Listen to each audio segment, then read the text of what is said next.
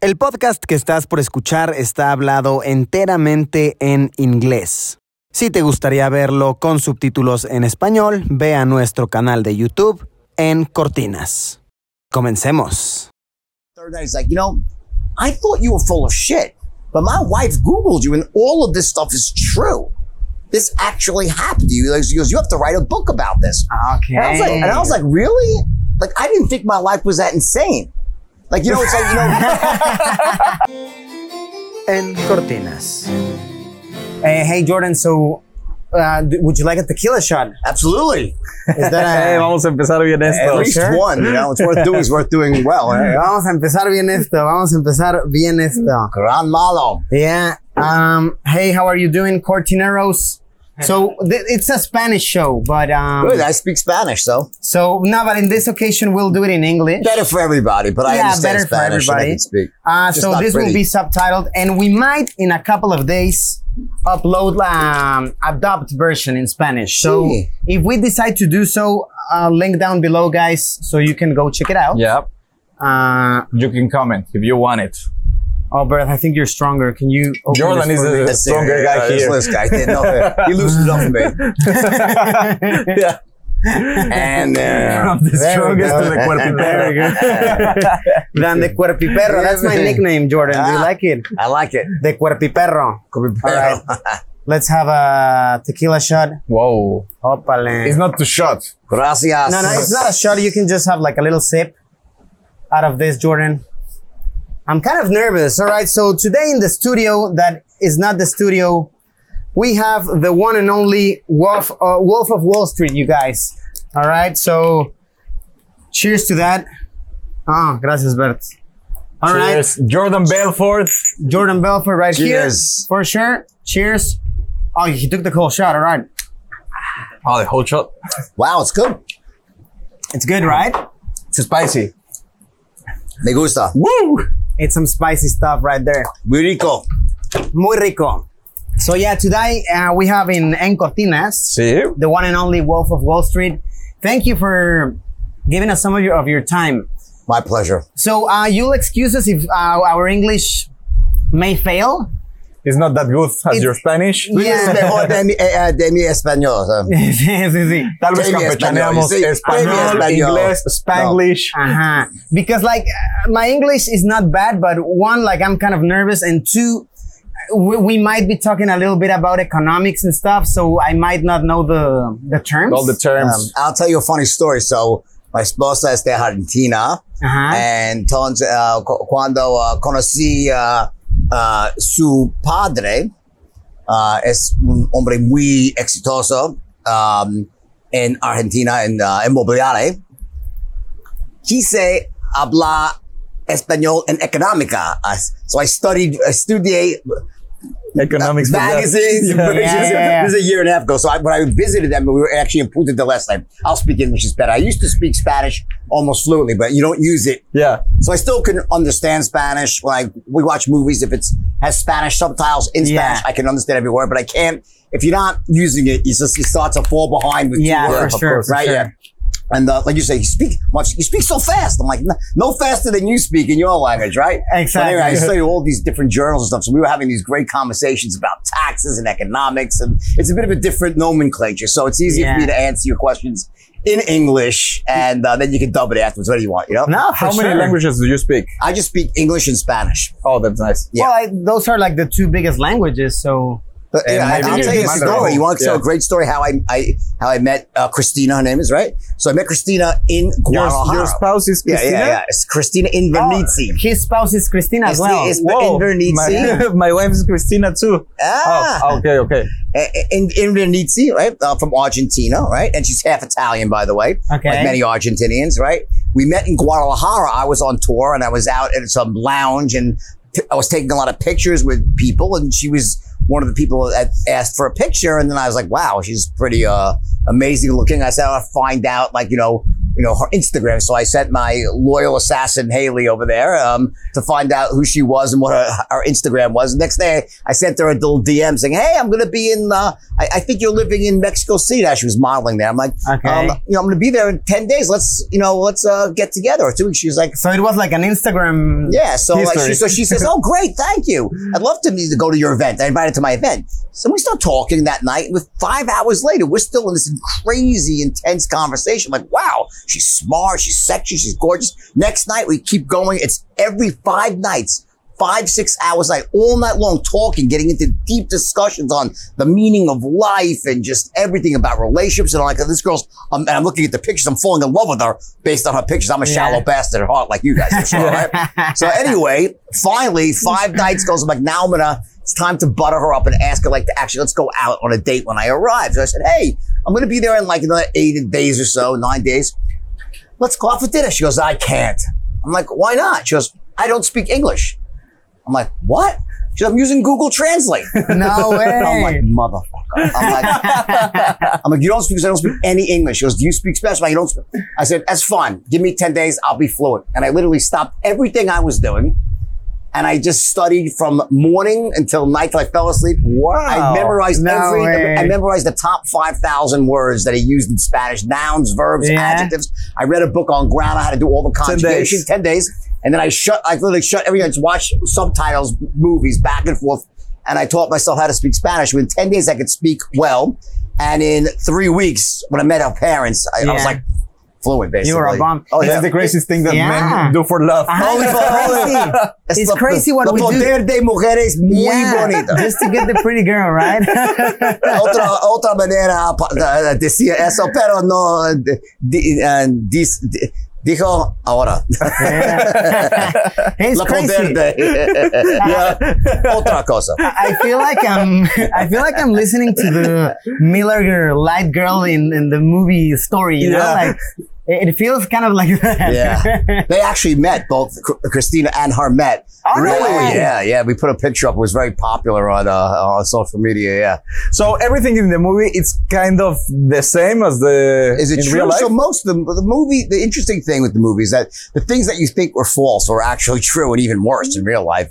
And some of the things that like that were just random just weren't weren't true. But most of the things that weren't true were not because they wanted to fabricate. They just changed timelines around yeah. and they um collapsed like events like so like one character like the, D- Danny Cat Donnie his name was Yeah. right the Yeah, Joey yeah, yeah. like everything bad he did when in reality it was like three or four people Three or four representing guys, yeah, yeah. Three or four Dannys. yeah someone kills a cat Together. Danny to kill the cat you know, Yeah. basically so it was like that and um but he took it well you And know was it that crazy? Like I'm kind of curious, like the scene about the bachelor's party.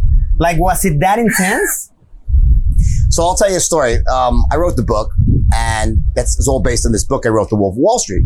And I had a female editor at Random House, and Random House is a relatively conservative, you know, publisher, right? And I'm writing this crazy, raunchy, racy stuff, and she's reading it. She's like, "Oh my god, you're such a bad boy! I love it!" And she's like, "Check." Next chapter, like, she's, oh my God, double check. People are gonna, like, I'm like, wow, this woman's really like, letting me push the envelope, right? And each chapter I write, like one after the next, is just like, it's a crazy and raunchy and full of all sex, drugs, rock and roll, and Wall Street, right? Yeah. Finally, I get to the chapter on my bachelor party. All right. And I start writing, I'm like, hmm, should I ri- write the full thing as it happened? Because it was like literally, it was like Sodom and Gomorrah on the 12th floor of the Mirage in Las Vegas. So I start writing this and I get into this intimate detail, every gory, disgusting, raunchy detail that included everything from men, women, and animals all in the same room engaging in vile acts. Okay. That would not be engaged in front of man and God, right? Yeah. And I write the whole thing out in nauseating detail, right? Yeah. And I'm like, finish. I'm like, wow. I'm like, I wonder what you'll think of that. And I send that chapter in. About next day, I get a letter. I just don't think other human beings will understand this one. so that was the one Why part of a the book horse? I had to actually. I'm like, I know a few human beings, probably two right here will understand. Okay, but I had to edit out that chapter. So in the book, there's this funny spot where, I'm like I say, I, I have this whole big lead up, and I walk into the bachelor party. There's like a hundred hookers and a hundred Strattonites, and there it was, the bachelor party. And then there was eight pages of disgusting, gory detail. That's chopped out. It just Yeah, says, yeah. and I was so disgusted, I turned around and walked out. Like, you're like, well, what was so disgusting? Ah, that was in those eight pages. The eight. Yeah. Do you think that the things in Wall Street still the same, like uh, like that crazy life? So there's one big difference, right? And that's this. You can't do the things that we used to do and expect anonymity, privacy. Everything you do now will end up on video. And also the For sure. things that, you know, what is socially acceptable, what's not is based on the times. And there are things that we did back then that seemed perfectly normal and they were happening all over. Not granted, I, I took them to an extreme, but there's just things that just would not be acceptable now. And, that, and I, it's why I almost like say, thank God. It was like, oh my God, like with the Me Too generation right now, I'd be lynched on the public square compared, and everyone was doing that back then. So I think there's things that just simply will not happen anymore because you're just not going to have the possibility of anonymity. Of course, and also the like the screaming part in in Wall Street, like, like like now you do all the stock trading like on your phone on your computer. It's not like you have to be screaming, right? Right. So even that, so that, in other words, I think what people mistake is like that screaming on the floor is something that took place mostly in places like Chicago and the CB, Okay. the, on the options floor, on the commodities floor. Uh, great movie like Trading Places with Eddie Murphy, an old movie with Dan Aykroyd. It's an old movie, great movie. You should watch it, right? And like they show the, all with the hand signals, that already had been pretty much phased out and com- replaced by computers. That's been a long time since that happened. But what you saw happening in Stratton was a retail brokerage firm, a sales operation that was selling stocks. That still occurs. Okay. A lot of it has now moved on to the internet in the sense Yeah. that with Yeah. you know viral emails and and newsletters, but it still occurs, it still happens. But that was a sign of like what's the most effective way to communicate with large groups of people? Back then it was the phone. Now there's also this thing we call the internet, right? And all the things that result from that that allow us to com- do a lot of that communication online. And then at a certain point, you pick up the phone and speak to them. Yeah, like you, you buy the stocks on an app right now, and you it, it's different trading, right? Well, again, that's yes, that's definitely changed things tremendously. You know, having an app, right? But the people who were buying on an app are pre- pretty much not the people that we were calling. We were Okay. calling very wealthy people that had course. accounts at five different firms. Yeah, of course. And while those people now would probably follow stocks on their on their phone, what we were doing is we were actually going out there and making recommendations. It's, it's, it's a different world now, Yeah. but that still occurs. So what you have now, like with places like Robinhood, right? What they did is they Uh-huh. sort of almost gamified the idea of trading, and they've made it so easy and so user friendly, and without commissions because they're using the order flow to make money in another way. It's nothing is free in this world, right? So it just opened up the possibilities. So someone like you guys, if you just start trading, it doesn't appear to cost you any money. It's easy, it's simple, and it's fun. But the stress in the office is still the same, and maybe the drug abuse. Uh, which one do you think is the most uh, common drug? Maybe medical stuff or So I think that, um, thank God Quaaludes are not around anymore. They were too The good. lemons. If There's you have one, I'll take one right now. by the way. On air, in front of everybody. I will say this, and I will show you guys how I, I slur because I love them so much. It- it's Thank in God my bucket list yeah, to have yeah. a Quaalude with, with Jordan in- Belfort. It's in know my it's on the bucket bucket list, right? They don't make them anymore, thank God. you know, there's there's no legitimate reason for them to exist because they just are only for getting high. Yeah. There's no medicinal purpose, right? Like most good drugs, right? But anyway, um, no, like I mean, the thing is, is that you know, at the time, right? We were doing stuff. It was just again, like it was a different world, and the drugs that we had access to then are really not around today. And it's more now about like you know, this like, you know, drug testing and human resource departments and like, Okay. you know, it still happens. It still happens because people are people, but it's more quietly done, okay? stealthier, and a lot of it probably happens maybe outside the office, Of like course. before and after work. Like, you know, it's Stratton, you know, like and people are fucking in the coat closets. And it's like, Yeah. oh, you know, you're gonna be scared to open a bathroom. Who's in there? You know, you know, you know, if you want to join in, right? You are under a desk or anywhere, right? And that was again, like, you know, also, but even before that, if you go back before I started that in 1978, before you guys were born, you would go to like Studio 54 and you'd be snorting cocaine on the table. And no one would say a word. It was like, oh, you get it? You go to restaurants, people pour. So it keeps changing over time. That wasn't acceptable when I was doing business, but now there's a whole new set of rules. Yeah.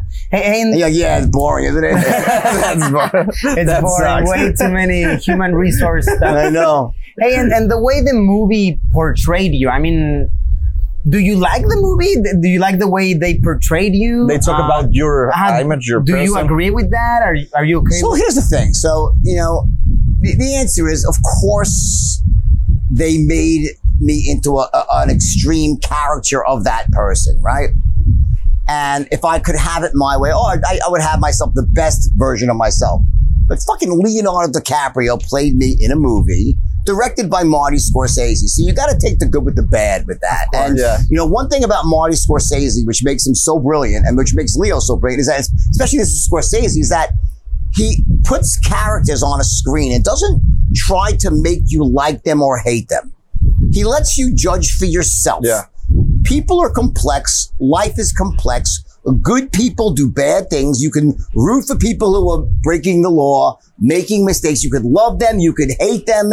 It's so complicated. So like, what I think what a lot of people, I know I hate, is when I watch a movie and they include something that just telegraphs to me, like, let's have Jordan strangle a dog.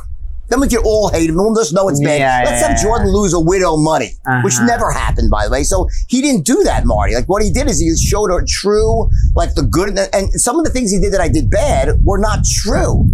But I did other things that were bad. But I think what, what Marty was saying is like, listen, this is a guy that, you know, has some really great qualities and some bad qualities, and you can love him, you can hate him, but he's everybody. It Yeah. exists Yeah. in all of us, and you can enjoy it, and that's what makes the movie so special. And how does it work when they make a movie about you? Like, do you just tell them like, "Hey, do the script," or do you get the chance to review the script?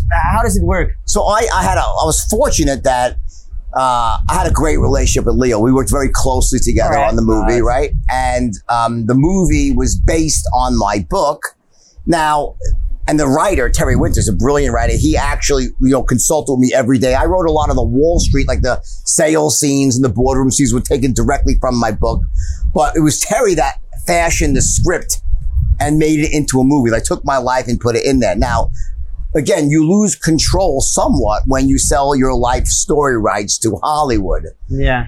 But there was nothing in that movie that happened where like Leo was one scene, for example, that was complete fiction where like I punched my wife in the stomach. I never did that. That never happened. Never happened, right? To the point that when the movie came out, my ex-wife and I took the kids together to say, hey, that never happened. Because that was like Okay. kind of toxic Of for my kids. course, yeah. Never happened. But Leo called me first and said, listen, we're on set here and we have this idea. And I, I think in this moment, if I just punched her in the stomach, it would just be so dramatic. But I want you to be okay with that. You have to trust me that you're Oh. going to come out looking really good. And he said, you're going to look great. I said, whatever you think is best, Leo. I said, if you think that's what the movie needs to make it a great movie, then go for it. I, I, didn't, Wow. I didn't want to be like the guy, no, yeah, No, you know, I I'm not like good, that. I Hey, come on, be- you know? That's nice that, that Leo called you He called me. Oh, that's so Absolutely called me. crazy. Yeah. So, so, like, do you text Leo constantly or? Not constantly. We spoke recently in the last You're- you're of good the last six weeks ago. Yeah. Ah, that is so cool. I put I did a video that went viral. I, I it's funny uh, when the GameStop thing was happening. Yeah. Yeah. I put out a video like you know when I'm not, we're not fucking leaving. I don't know if you saw it, right? Yeah, I yeah, did see that. I and Leo see saw it. He called me. Goes, "This is the fucking best thing I've ever seen." it's so great. Because his friends were like, the comments were like, "It's Leo DiCaprio. Is that, is that Jordan Belfort playing Leo DiCaprio playing Jordan Belfort, or is that Leo plays like a dream, like Inception, a dream Yeah, within a dream?" You know? Oh, And, and, you and I, recreate the, the Lamborghini scene, but in your McLaren, right? oh, we did watch that. Yeah, yeah, that was hilarious. So the truth about that scene is that it was it all happened, but it, the car was actually a Mercedes. Okay. It was a But the doors opened.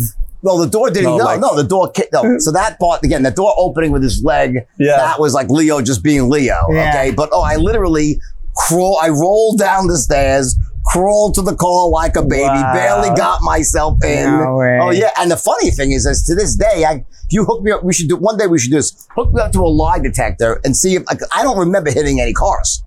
Like to this Okay. day, I, I could probably Did you pass- crash your helicopter?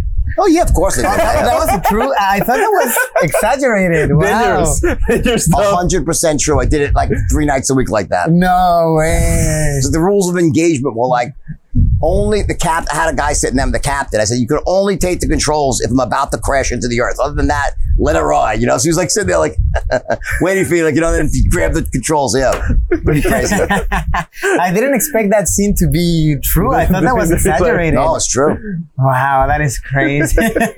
and do you have uh, contact with your friends, like your movie friends? Yeah. So listen, so here's the thing. So like anything else, the people that I, that I was friends with before it all happened, like my childhood friends, they're still my friends. Some of the people, many of the people along the way, they were just acquaintances that come and go. Um, so I speak to some people and others not. Okay. okay. Hey, so uh, the whole thing about um, so in the movie they they show that at at the end you go to jail. You actually went to jail. Yeah. Uh, how long were you there for? 22 months I was in jail. And that's, by Alright. the way, how it all started. Because when I went to jail, my bunkmate, believe it or not, was Tommy Chong from Cheech and Chong. Okay. We shared a cell together. He's a famous actor. He did Yeah. the movie Up in Smoke with Cheech. He's Mexican, right? Yeah. And why he was, He was there, believe it or not, he was there for selling bongs, not pot, bongs, on the Bongs, internet. really? Is that a crime? Wow, crazy. Across state line. It's crazy. It's so Yeah. stupid, right? Oh. So he was there and they put us in the same cell because we were both high profile. So Yeah. we shared this little cell together. And the first, he was there before me. When I got there, I was like, oh yeah, I heard you. He goes, yeah, I heard you were coming, right? And we started telling each other stories each night. And after the third night, I had him rolling on the floor all, all night long. And finally, he's like, the third night, he's like, you know, I thought you were full of shit, but my wife Googled you and all of this stuff is true.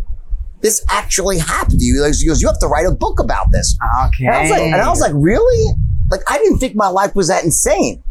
Like, you know, it's like, you know, it's your life. You, mean- you know, listen, Yeah, you know, maybe you no, normalize it, yeah, like, you normalize it, Yeah. right? So, like, to me, it's like, wow, all right, well, so, okay, the yacht, yacht sag, had a little bad luck with that. Nick crashed a few planes, did a lot of drugs. Okay. Then I started thinking, well, actually, as I started, so I started writing some shit down, like, fuck.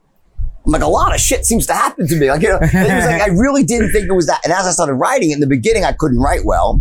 And I was struggling with writing. And then I stumbled upon a book in the, in the prison library. There's libraries in prison called Bonfire of the Vanities, written by Tom Wolfe. And, and I wrote, read this book. I'm like, wow. As soon as I started reading, I'm like, I want to write just like this guy. So I literally, This is I finished the book and I started at page one. I took out a yellow highlighter and I started like highlighting it. And like I taught myself to write by reading this book. Okay. And I taught myself a strategy, estrategia o escribiendo. Okay. And bam, my writing started to improve dramatically. And that's how it all began. wow. So, so you you started. Well, the idea the idea came from Modelo, I modeled, I modeled Tom Wolfe. Yeah. Tommy Chong gave me the idea. The idea. And then I tried to write, couldn't write well.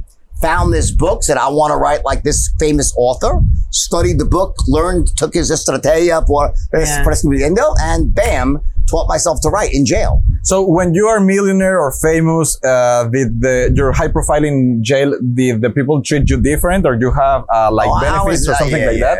Well, I mean, I had benefits, but not not because I was famous, but because I had money. And in, in the. United Okay. States, I was in um, I wasn't in. Listen, I wasn't like in the type of penitentiary. I wasn't getting butt fucked by Bubba. All right, I wasn't scared of like dropping my soap in the shower. I was in like what's called a minimum security camp. Okay, Okay. okay. It's an ultra low for non-violent first-time offenders who have no chance, who would never escape because why would they leave? Because it's not that bad, right? Yeah. There was no bars. There was no fence. Oh, really? Oh, okay, you, you okay. didn't have like a People- cell? Not well. You, at nighttime, you go to a place to sleep, but there was no. You could just get up and walk out, and people did. Once a month, someone would have a fight with their wife and just fucking leave, and they wouldn't even chase them. They just get arrested a year later and throw them and get an extra two years. So, in other words, it was just a non-violent. I had a tennis Okay. court. I had a Yeah. butler. I had a cook. Yeah, we had a, Okay, yeah, okay, we had a whole okay. thing going on there. like right? tax And- stuff and sell bonds and things like that. Yeah. And this is because like it's it an, an expensive service or Not- no. how does it work? Like Not even ex- like, for example, your currency is like uh, stamps. uh-huh. cans of tuna fish for like Yeah. 20 bucks. You could have like a man slave for the month. It's like that cheap. Wow. So it's not like a lot of money. Yeah. yeah. Wow, that's crazy because here in Mexico, I mean, we've never been in jail, but y- y- we are familiar familiarized with the subject, and it's so expensive being in jail. Like, you have to pay for everything. It's crazy. In The Mexico. people didn't, Yeah, don't, yeah. don't hit you and things like that. Yeah, if like- you want to, if you want to be there and not have troubles, you have to have Yeah. yeah, money. yeah, right? you have yeah. to pay for protection. And how? And, and can you live a good life if you have a lot of money in jail? yeah, yeah, no, for sure. yeah. Like you the, can have a TV. Oh or yeah, you yeah. can have The, like the uh, big drug lords, they have like their own jacuzzi. They have like their TV, their barber shop. And, I- and I've seen that. I, I've, I've, I've truly seen that. It's crazy, but it is expensive, like super expensive. But this was like a it, like a different type of jail. No, this was a real jail. It wasn't like a joke like that. No, it, no, it was no, a real sure. jail, but it was just meant for people that just were not like a threat. to like the- violent people. Now, of course, it Violent works people. differently in America. And America. it wasn't really. It was a lot of non-violent drug offenders. Yeah. People that just like got caught with some a little Yeah. bit of drugs and like we're doing a couple of years, and that, that was it was mellow. And but I also listen. I also had times where it wasn't nice because I was had to travel. When you were traveling, disaster. I did Con Air. I was actually in the that- in the airplane, locked up in shackles. I did two weeks in solitary. Oh no way. Because when you first go to an institution, you have to like be vetted there, so they make you go into solitary. So I did Oh. some hard time there Yeah. as well. But Yeah. generally speaking, when I was in the population, it was really easy. And when you get out, get out, do you still be being millionaire, or you have No, to do your again. again? I started from scratch. When I came out, I had a little bit of money, maybe a hundred thousand dollars, which is nothing, right? And I Well, it's- and I just came out, and I was happy. I was almost better to start from scratch, you know. so It's a so what was liberating you- feeling. What was your crime ultimately? Like Smuggling money to Switzerland, tax Okay, evasion. that was like money. the- well, yeah, yeah, okay. Did you take it like in the movie, like you put it in people? exactly. Oh, that's true. hundred percent. Yeah, You fam- taped it in my, people. my ex-wife's mother, my friend, and the Swiss girl. hundred percent Yeah. accurate. Yeah.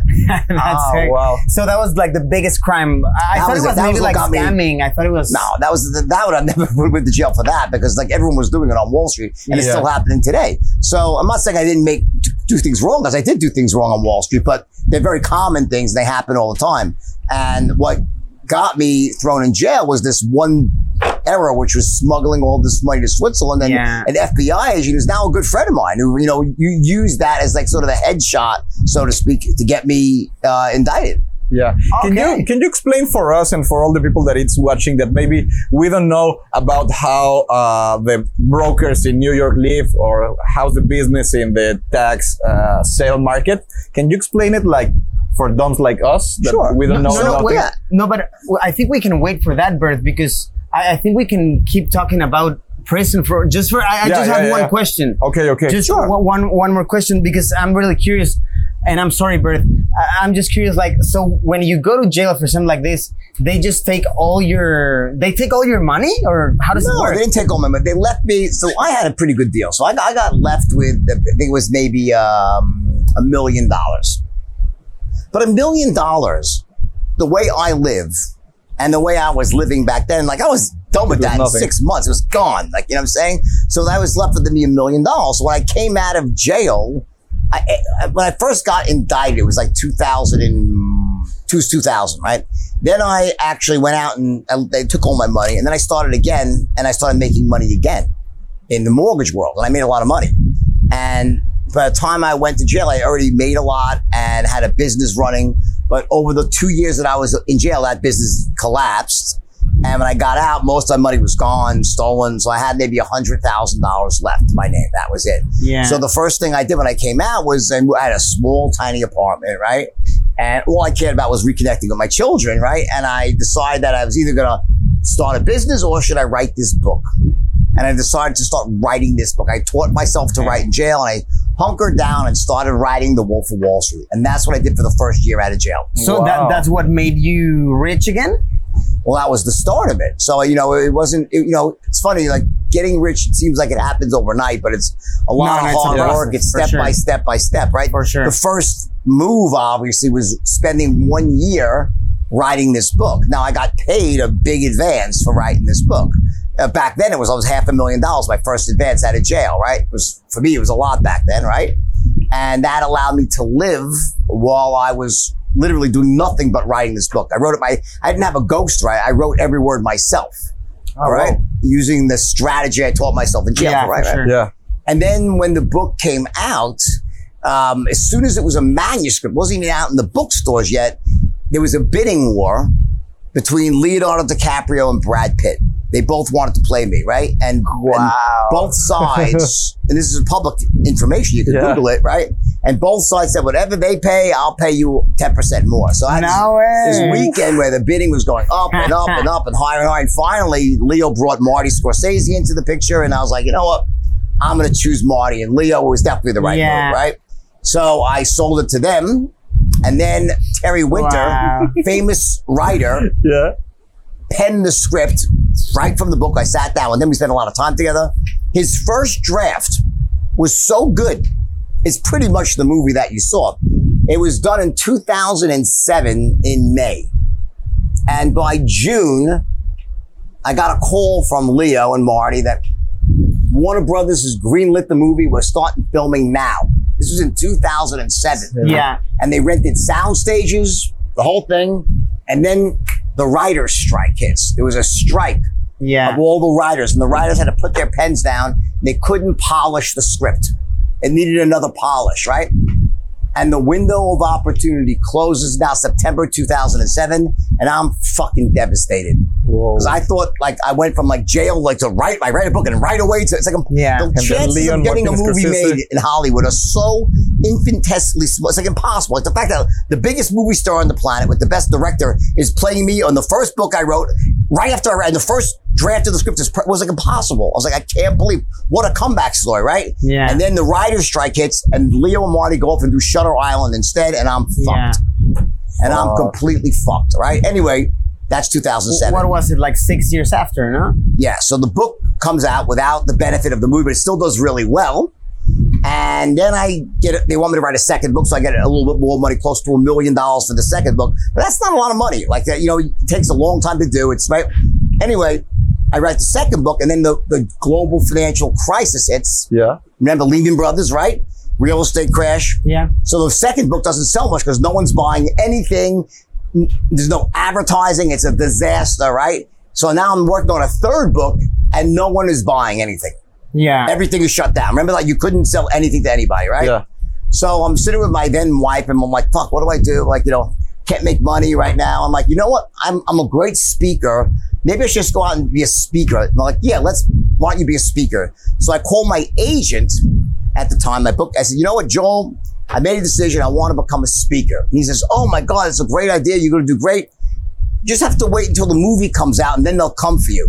No way. And I'm like, and I remember in that moment, I got so fucking, I said, you said wait till they come for me? Are you fucking kidding me? I'm going to wait for them to come. Uh, I'm going to make my own fucking way in life. Yeah. I'm not to wait for something else to happen that's out of my control that might never happen. And I fired the guy and I started going out and speaking for free to start. So I started by giving free speeches. Then I had the first company pay me five grand. And within a year of that, I was making 30 or 40,000 a speech. And then I started, oh, wow. and then I had this moment where I started teaching sales. And that once I started teaching people how to close, my business shot up. I started making millions and millions of dollars a year. So now by the time it's 2012, I'm rich again, making tons of money, doing seminars of teaching sales all over the world. And I get a call from Leo. He's like, Hey, buddy, guess what? We're making the movie now. He's like, I want to come over. Let's talk. Let's sit down. We got to spend time together. I said, all right, come over. Now he come over to my house in 2007. I have a tiny apartment. I said, yeah, come on. I live at this address. I gave him my new address. He comes in. I'm living in a gigantic mansion on the water. He's like, what the fuck happened to you? Like Yeah. in, in, for four years. I'm like, oh, I teach sales around the world. You know, it wasn't really part of the original movie. So he goes, what do you mean? I said, I'll show you. I showed him a video of me on stage Uh huh. teaching the straight line. He's like, holy fucking shit. Wait till Marty sees this. He sends Marty the video. They rewrote the entire third act of the movie Okay. Yeah. Okay. and turned it into a comeback story. Uh huh. Yeah. So now it, they- it was it was supposed to be like in jail. uh, yeah. The original it ends in movie jail. ended in Oh. jail. So I rewrote my own life story while it was being made. That's a great lesson for people. I Like, know, man. Right? To actually, t- you know, like, while this was, I took something that bad and I turned it around. By the time the movie came around, it became this unbelievable comeback story that was sales centric and it was straight line.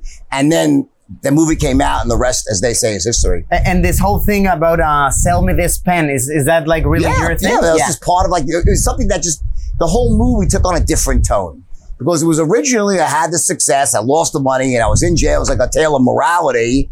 Like you know, everyone gets there, you know, everyone pays for that crime, and it became a much better story. It was yeah, but in America, like there is this, if you have talent, you work hard, and you're a closer. Guess what? You'll make it all back. And then, you know, the way I, I go around the world empowering people, like I help so many people around, like it just became this amazing story that fed on itself and fed on itself, and it became a global brand just like that. So Leo used your speaks and your talks to uh, recreate when he's speaking to all the guys word in the for word. I wrote Like those the- the scripts. microphone no, I wrote, I wrote those scripts. So, Oh, yeah? So the oh yeah. So if you go to the book, The Wolf of Wall Street, the original book, the Steve that famous Steve Madden speech is literally word for word, word for word from the book. Oh, nice. The book is even better because there's one part in the book where it says something that like you know like they make it seem like I was trying to rip people off, right? We weren't. That wasn't true. Like we were trying to make people money. It was just really hard to do, right? Yeah. So the so if you read the book, it, it, it's clearer that you know it was like you know shove the stock down their throat till they choke on it because they're Uh-huh. going to lose money, like because they're going to make money. Like it was, it was, so that the message got a bit blurred, right? That's it is Yeah. what it is, Yeah. Right? But that script is literally word for word from the book. Oh, that's as a great speech. the- all, all the scenes were like he's teaching them how to sell. I wrote Yeah. those scenes in Mexico. I was in Mexico back in Cabo when I wrote those scenes. Yeah. Oh, that's a great speech. Yeah. That, that's a. I love the part about um. If you think I'm materialistic, you should go work at That, fucking that- McDonald's. I gave that speech in 1990. It's a true speech I gave. One of the better speeches I gave. And like, I remember that day and that's in the book. There's a whole thing about, and it, it, get, it got even, it, it, was on and on. So like, that was a really powerful motivational strategy I was using. Like, you know, taking a large group and like saying, what's their greatest collective fear?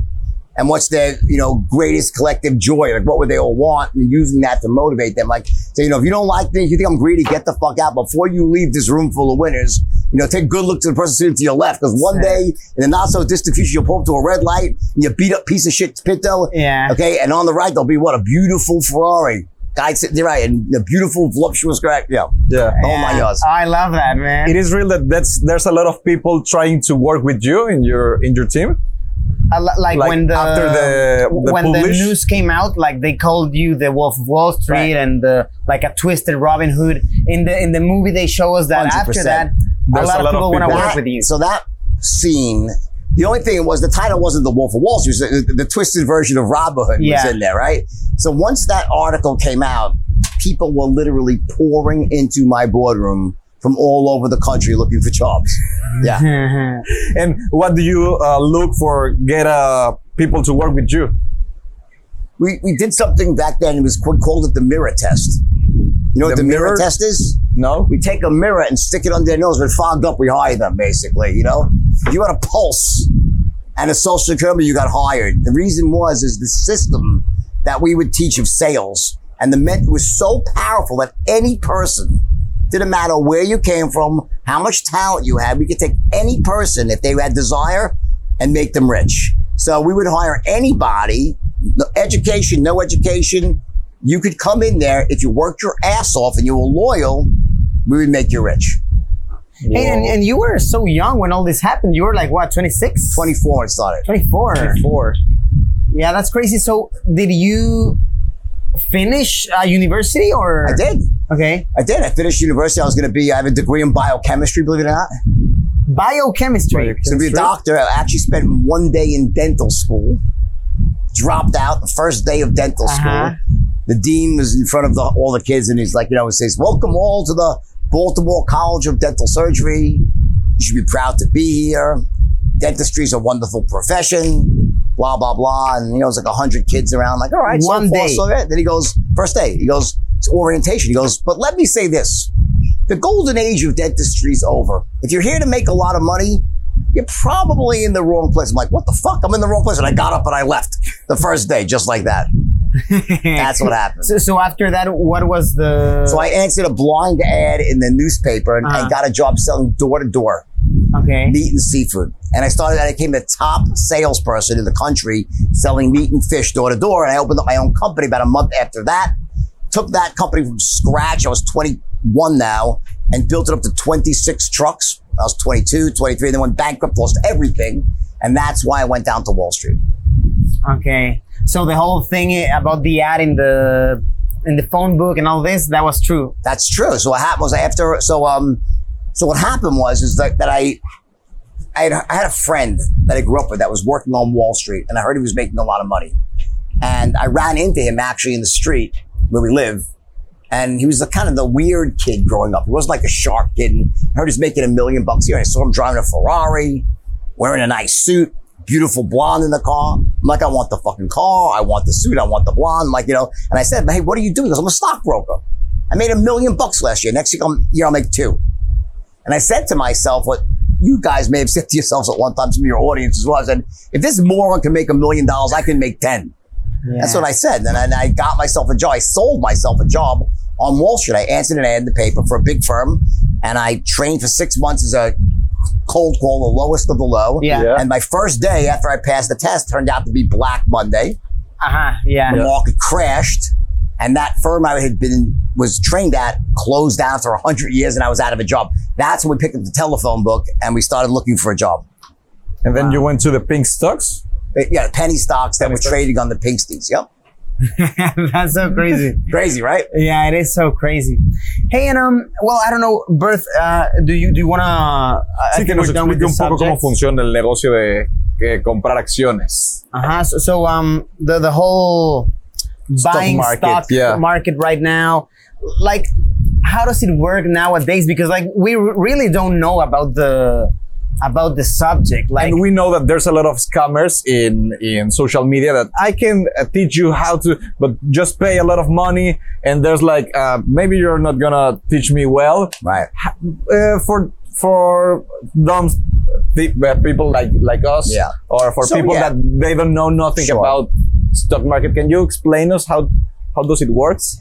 We've got about 30 hours, but I'm actually writing a book now Okay. people like you, for, for young people on how not to tell you what stocks to buy, but just to teach you about the stock market, what you need to know, what makes stocks go up, what makes stocks go down, how to safely invest and sort of, you know, learn and risk what you can afford to lose and start to get bigger and so forth and eventually make a lot of money, right? So that book will come out in about two years from now. It takes a long time to write and then We publish, right? But you're right. There's a lot of people out there that are allegedly like gurus and they really just want to separate people from their money. yeah. They don't have good intentions, right? And then there are other people that are actually really good, that have great things to teach. The first thing is, is that, you know, I think the biggest mistake people are making right now is that your generation is that, and, and I understand why it's happening is like, it's the Bitcoin crypto generation where you've only watched something go up in virtually a straight line, even though it went down in 2017 for all, like it's rebounded. There's a belief, there's a belief among people in your age group and even in their 30s that it'll always come back. If I hold on long enough, it'll always come back. Believe it or not, that's not new thinking. People thought that same thing in, two, in, in 1999 when everybody and their grandmother became a day trader. Like this is common. It happens every 20, happens. Yeah, every yeah. 15, It 20 years, it happens where the latest crop of investors gets in and they all make money in a rising massive bull market and it makes you think you're a genius. You, you think that you're smart.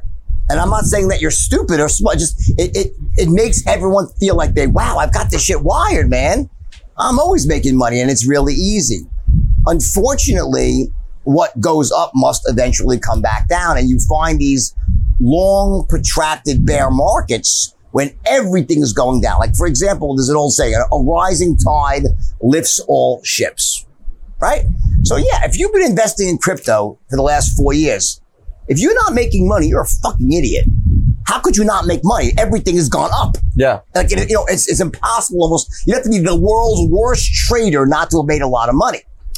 The problem with that is that if you, if it's allowed you to think that you've figured out something special and this is going to last forever, you're probably going to end up with nothing in the end. Okay. You have to realize that what, in the same way that everything goes up, it's going to come back down. And when it comes down, it comes down hard and fast and it gets very ugly very quickly. And it starts with like, it goes down and then it pops up big. You're like, oh, there's, see, it's going to bounce. I mean, it's always going to, if I hold it, but then it goes down low and you're like, oh, fuck, wait, it's going to, and they have these like suckers and then it goes down and down and down. And I've seen it happen. Many, not just in 1999, it happened in 2007, 8.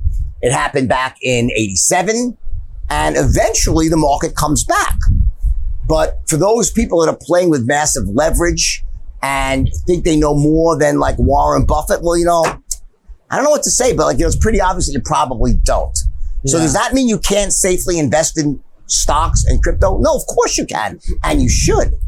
I'm not saying don't invest. Yeah. I'm saying you should get invest, but you also need to become what I call financially literate. Yeah. Know what you're fucking investing in. Like, for example, one of the top real estate brokers in Tulum is behind you, right? Name's Martha, right? Okay. One of the top immigration lawyers is over here, right? Both clients and friends of mine, right? Maria, right? They know every last bit about the subject that they are making money in. One's gone to school for years. One's been to the school of hard knocks for a dozen years. Knows everything about every property, everything about the industry, right? Yeah. They pay their dues the hard way, right? They've learned what they have to learn. This is your, if you want to be a trader, then you gotta do that. And that doesn't mean you can't trade and make money. So there's nothing wrong with what you're doing. But if you're just trying to play these meme stocks or the momentum game, Yeah. it's not going to end well for you. It's not you it, because eventually at some point it's going to turn when the, when the bear market hits, none of that stuff works. Those strategies all fall apart. There's a flight to value. Okay. And unless you understand what makes stocks go up, what makes stocks go down, what makes a good company a good company? What makes it a bad company? What are the, the real measures of value? If you know that and you play this momentum game, then you could be unstoppable. Yeah. Because there's massive money to be made in the momentum in these stocks that are just going up because people are telling stories and everyone like, you know, it's like, we call it the greater fool theory. What's the stock worth? It's worth a dollar more than the greatest fool around will pay for it. Or fear of missing out. People jump on this stuff as it goes up, right? Like Dogecoin. I mean, like, you know, why should Dogecoin? Yeah. Well, Uh-huh, yeah. What's it worth? It's worth what it's worth whatever someone will pay a dollar more for or a, t- ten- a penny more the next day. I know, I but know. that doesn't hold up over the long term. There's Yeah. going to be a moment in time when there's going to be something happens and everyone gets scared and it's literally going to collapse. That doesn't mean you shouldn't pay, buy Dogecoin now. Yeah. It doesn't mean you can't make a fortune until that happens. Yeah.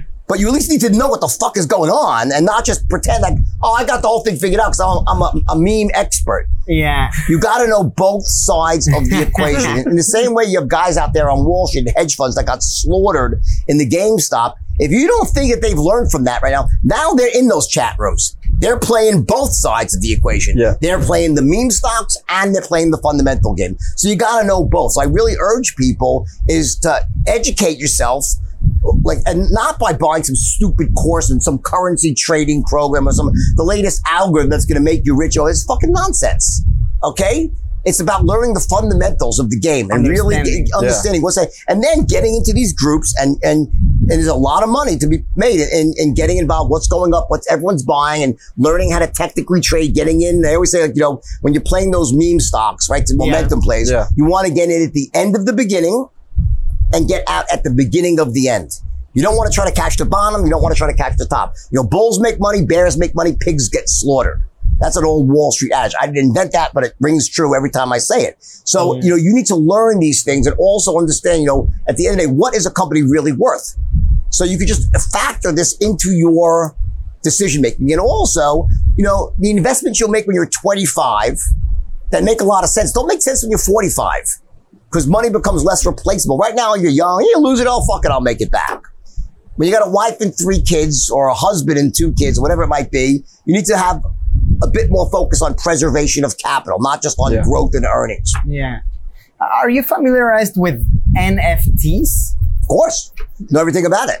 So I'm launching my own NFTs. In fact, oh, so Really? cool. yeah, like we were just talking about it. We really don't understand it. no Uh, one does. I, no one. Anyone who says they all got it all figured out is a fucking liar. Okay. Even the guy who invented NFTs, what's that? He doesn't know. No one knows.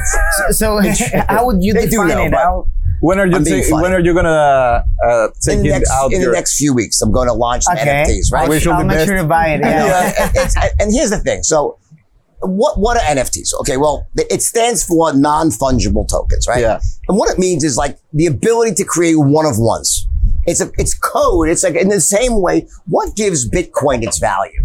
What gives any crypto its value? It's the fact that People there, want it. there is some mathematical stamp, a signature on the blockchain that says this is real. and there can't be any more than X of these. So Bitcoin creates a cap. How many coins can ever be issued? There can't be more. That creates what's called scarcity. Scarcity creates value. Things that are in short supply have more value. This goes back to the beginning of time, which is why gold has always been this measure of value because gold is relatively scarce. Yeah. So things like gold that are scarce and they also have like physical value. They're shiny.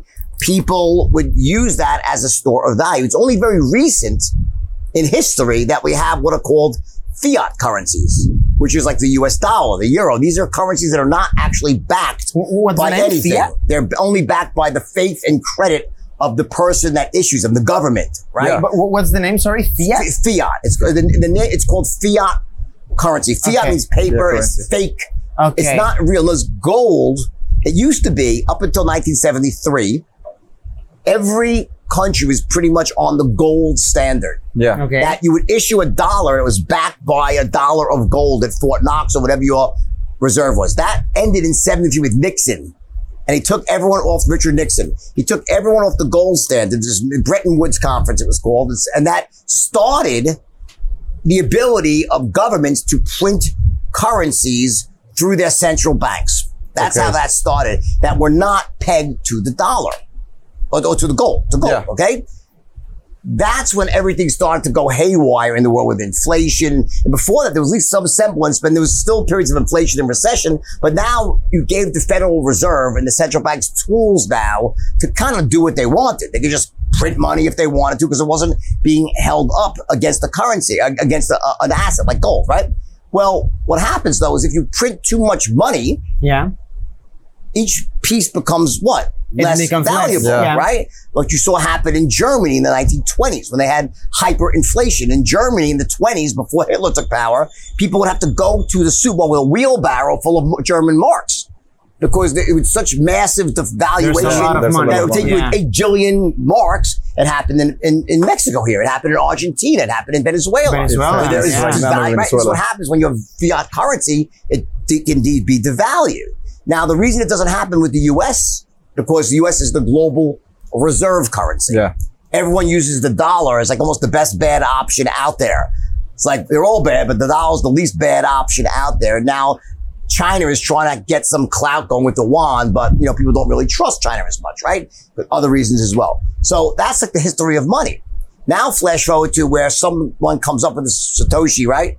Allegedly comes up with this idea of using energy and mathematical computation to create, you know, algorithms and code breaking and create money like that. And each individual coin has its unique stamp.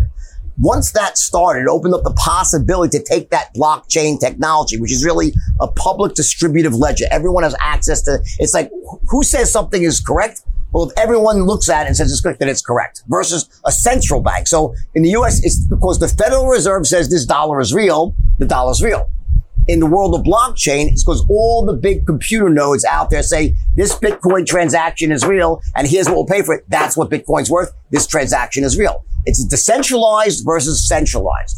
Many people, including me, believe the world is heading towards a decentralized system.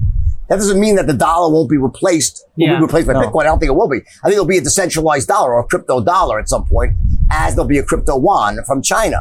But all of this stuff now is creating opportunities for other things as well. Because if you could take and put a digital signature on something, Yeah. it's almost like authenticating something. Yeah. Well, now information, you could say something, okay, this JPEG, this digital picture, right? I'm going to put a stamp. It's in Jordan Belfort says, this is his official. He'll never make another one. All right. And this is a one of a kind. yeah. And that creates And potentially value. If people want to buy that, that creates value. So what you're doing is you're tokenizing, as the phrase goes. Yeah. I'm taking a picture, I'm creating a digital token of that picture. And by having that NFT, that token that corresponds to this picture, now suddenly it can move around very easily. When things can move easily around the world, it gives them more value. How many people can go buy a painting and go to an art? You have to go there, store it. But this is like, bim, anyone in the world can buy this. So, Yeah. so there's Okay. advantages, Digital. these It's all there. digital collections of art. So it started with things like art and these viral moments where you could say it's a one of one. Yeah. Even though you'd say, why the fuck would someone buy this? Because the same one of one of LeBron James hitting a dunk, yeah. the same video exists in 800,000 other places. But this is the one that LeBron says is the real one. Yeah. Now, if LeBron or the NBA was to ever say, oh, we're going to give you 10 more, it would destroy their market. They would never be able to do it again. Of course. So there's faith that once you say this is going to be the one of one, it better be the one of one, or else you start diluting your own NFT. And you're going to find this happen next time people start printing extras of the whole things. So it allows, what it really allows is an authentication mechanism. So you could take anything that's either real and make it correspond in the digital world, say, this is the only one, or there'll be 10, and each one will have its, you know, or one, or two, and it's a digital signature. And now those can trade around in people's wallets. I'll say, and, Yeah. and what, what people think it's going to go is that ultimately, when the world evolves, imagine when you go into someone's house and they have like their big 50 inch T or 80 inch TV screen and they have their digital pictures that are there on all these are my, this is my collection of digital one of a kind art or on my internet. You, you're judged based on what you have on your, your digital wallet. It defines who you are. So, and you say, why would people care about digital art? Well, I used to say, why the hell is my son sitting for five hours on a video game chasing after virtual bananas? Or virtual bags of gold. Dad, uh, can you, can you lend me money for, I need to get another gem to power up. Like, "Ge- is that going to get you laid? The gem really, Claude? I'm like, I said, like, what do you want the gem for? yeah. Like, if you're not, if you're not chasing girls out there or hanging out, what are you doing? But the human mind does not distinguish between what's in the virtual world and what's in the real world. So it started with saying, wow, I never understood why people like virtual currency. It's the same. It's virtual real. The human brain, the dopamine centers that get triggered when people are doing this stuff is the same as in the real world. Once you realize that, then you can start saying, wow, now I see why kids will sit there and, and play virtual games and trace after virtual lives and virtual money and virtual homes and virtual swords and virtual shields. yeah, and, and, and the, they'll the pay for it. skins, the outfits, And everything. They, they They'll do- spend a lot pay- they'll- that. whole- and people will do that and pay real money for it. So now you have that. The next extension is out to artwork. It's going to go to everything. You could have homes that are digitized. Like anything could be tokenized. It just it could be a mortgage on a house or, a- or or a title of a house could be tokenized and trade the title of the house. Anything could be tokenized. in what form and format do you get the NFT? Like when you buy an NFT, what do you, You, get? have, Do you have get an a- NFT wallet that accepts NFTs. Okay. MetaMask is oh, one. okay, So you have a special wallet that holds your NFTs. But an NFT, Okay. like, again, it's, it's, it's information and that NFT could be, you could display it on a computer screen, on your phone, on your wall. But what gives it value is that digital stamp that no one can see. But it, you can say it's one of one. The same thing where it says like a Picasso, it's like his signature. Yeah. And Yeah. you know it's his. Yeah. And NFT is the same thing, but it's a digital signature. And what's yours gonna be like? Is it gonna be a Well, ah, I have lots of different, you know, there's, there's different ways to do this, right? So uh, there'll be some pieces I release, which will be really high end for collectors, like one of ones where they're really famous things I've done or moments I've been involved in that I think people will really want to own. And there'll be stuff that's more for everybody. That's fun. You can get for almost nothing. And you want to have something for everybody here. It's not like I think that the problem with some of the people doing NFTs now is like a money grab. I'm not looking at it as a money grab. I want this to be something everyone can enjoy and, and sort of have for the long term. Yeah. So there'll be different strategies. Okay. okay? Yeah. ¿Con quién te yeah. llevamos? Una hora. Perfecto. Ajá. Perfecto. What's the? Do you have a number on on how many are there gonna be released at first? I wouldn't, I, I honestly, I had this exact conversation this morning with one of the top people in the NFT world, right? And, you know, we were talking about it and we were saying, well, you know, maybe 20 pieces to start or something like that. But there might be, you know, 20 different pieces, but the one on the, the, the least expensive, the least scarce might have, you can, there might be 30 or 40, 50 to 100 people that can buy. So I want, every, I want my fans. I have millions of, course, fans. I want my yeah. fans to be able to spend whatever, whether it's a dollar or a hundred dollars. I don't, it doesn't matter, whatever it is. Okay? Yeah. It could be anything, right? I want them to be able to all participate. I don't want to be just one person gets it for $2 million, Yeah. one piece, and no one else gets to have the, the joy of owning a piece of something. But how how does the creator make money? Because the ones making money are the ones that have the the coin to say it somehow, the token, and then sell it in scarcity. So, but the so, creator, so, the, so you- I think you're missing. Forget coins for a second. The Uh-huh. coin, it's not a coin. It could be a photo, well, yeah, it- a video. yeah, it could a be piece any, of art. Let's right, say, anything, yeah. whatever it is, right? Well, you know, I could take, I could look back at all my old videos and say, that's the moment I want to NF make into an NFT. Yeah. Okay, okay. I could look at a vi- uh, I could create something with an animator. I could say, I like that, but do me, can you animate this piece of art for me and make like I have one famous painting with a wolf and me and beautiful Victoria's Secret girls and money. Can you animate so the money's moving in the wolf, like that sort of thing? So you could do all sorts of things. Anybody can create an NFT. There's no monopoly on that. The only question is, does someone want to buy your NFTs? Yeah. No, but Anyone can what- paint the picture. Yeah, but what I mean is, um, for example, in your case, your NFT, how do you make money, or is it because you have a whole bunch of them for Well, I, yourself? I'm selling. It's my Because the people is property. gonna pay him. well, yeah, imagine, but- imagine if I have, a, imagine if I want to paint the picture. I paint the picture. I sell it. I'm the artist. I get the money for the picture. well, yeah, but The platform will take a fee for doing the sale. They might take 10%, but I get 90. yeah, but but you're selling it for the initial price, and then the price goes up. So how do you keep making money out There are of some, that? in some, there are two different types of platforms. In some platforms, you make money once, and others, every time it changes hands, Okay. you make a percentage of the sale. Okay, okay, okay. that makes sense. Well, it Perfect. it sounds like a an adventure. We'll we'll be sure to buy it for sure. We could do an NFT together, or, or we could do at some point. Of we this could have moment. fun. You know what I'm At this saying? moment, let's make an NFT right now. the NFT moment, right? I mean, uh, The. NFT moment. Here's an NFT moment. We could do an NFT moment. We could ultimately do right. Yeah. We take. We each take a shot. It's it's like a moment, like a two second clip. So there's three shots. We like one. We do this. Ready? It's the three of us taking a shot. So, salt, lime.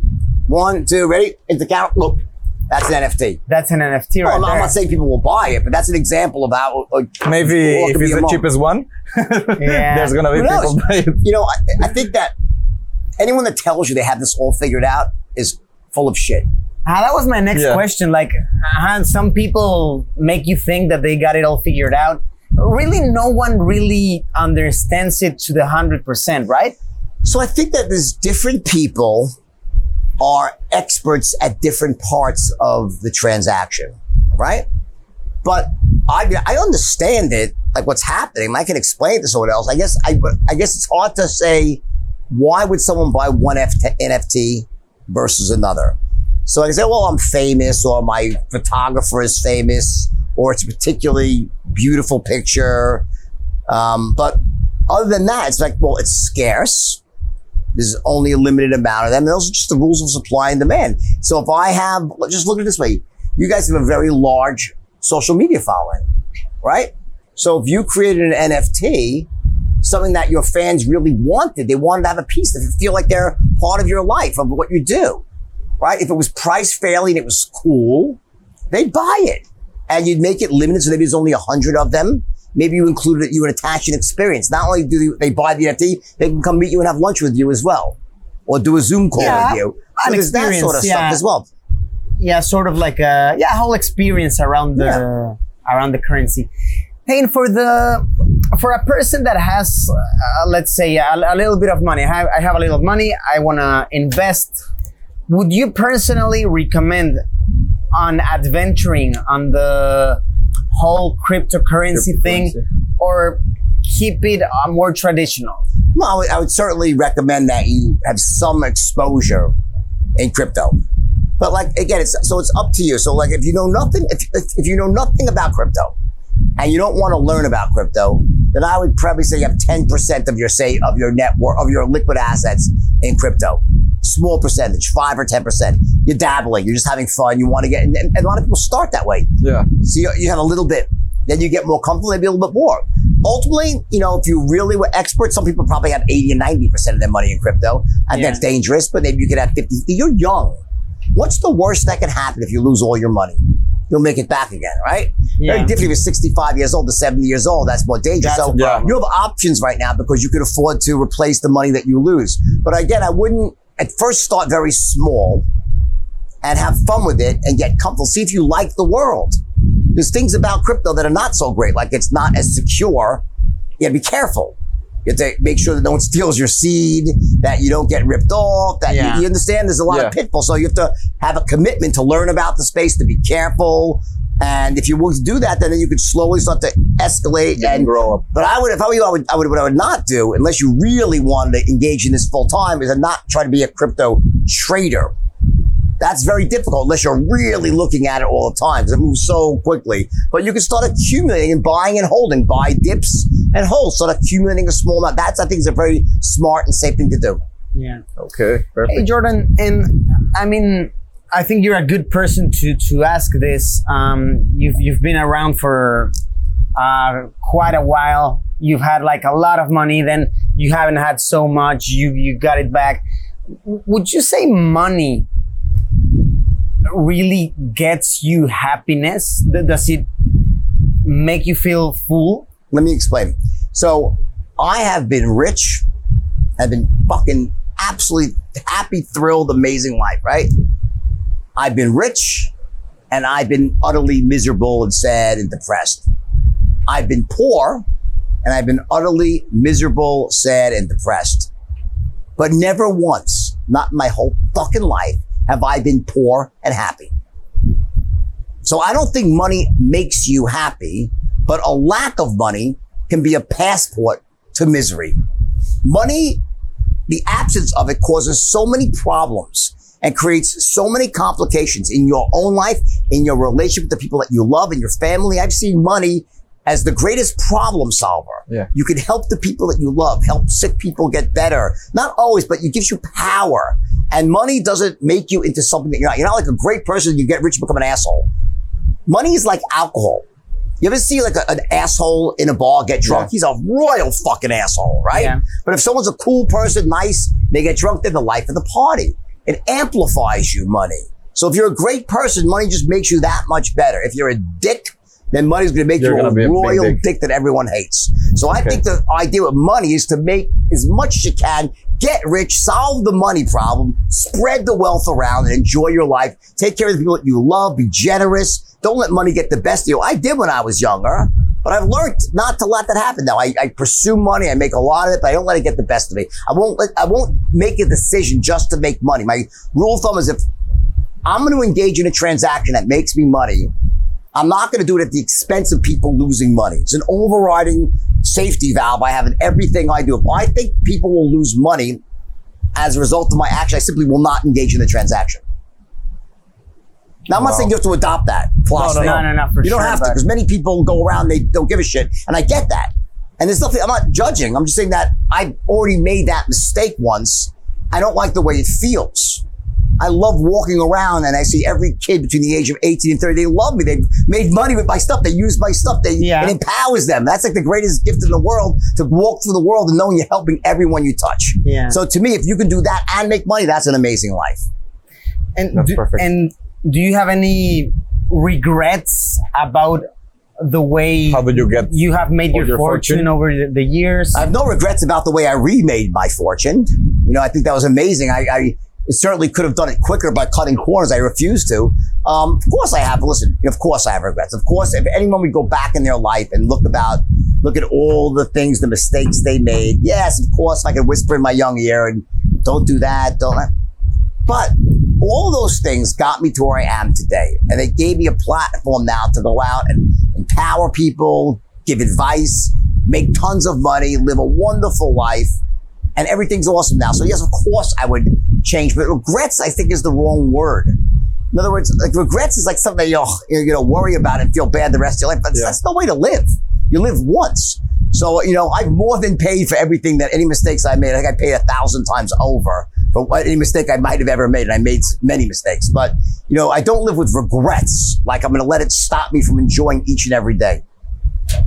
Okay. That's a great way to Yeah. see it. Great way. All right, I think we're done. No? yeah, yeah, yeah. Thanks, thanks for your time, Hey, Jordan. hey, Jordan, do, do you have something maybe you want to advertise? Some new projects? no, no, let's just actually let's do one a shot together. Yeah, for Okay. sure, man. Let's do one shot. Come on, one shot. For sure. Shots with Jordan Belfort. That's it, take That's one shot. nice. Close. Check on my bucket list. Yeah, gotta do it. Yeah. So this, we gotta do it. This, yeah, little soul. Come on. Oh, that, that's a Oh. fun fact for you, Jordan. Do you know that Mexicans, we don't really do the whole lemon thing? Really? Yeah, I mean, w- we'll do it now for sure, but Why not? But we don't really do it. Or do you do it, Bert? Well, maybe Well, I gotta do like Chevy Chase Just in, buy in, uh, in lemon. Caddyshack. Remember that? He does this. He throws the thing, snorts the Hoppa. fucking thing up. There you go. okay. Sorry about that. Follow. No more for birth. no more for you. That's good. Here's our NFT moment. Or oh wait, let me put some salt. How do you do it? So lemon. Do it anyway, right? Yeah. All right. So cheers, mate. Cheers, mate. Cheers. cheers. Down cheers. the hatch.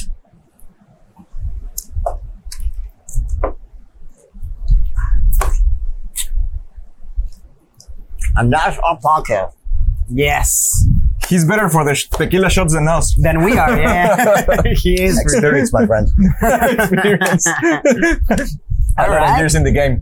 Thanks for everything, bro. My pleasure. Thank you, Jordan, for your time. pleasure. Thank you so much. For your words. There's Yeah, a lot no, of for uh, sure. learning today.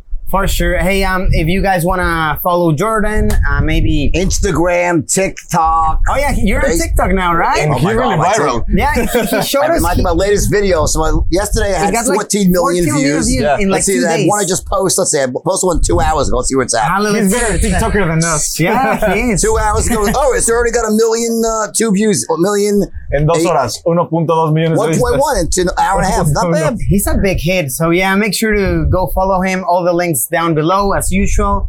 And also make sure to subscribe to the, Yeah. the channel. And yeah, that's it. Thank you so much, Jordan. You Really, guys. we appreciate this. Cerramos cortinas. we close curtains. Cortinas.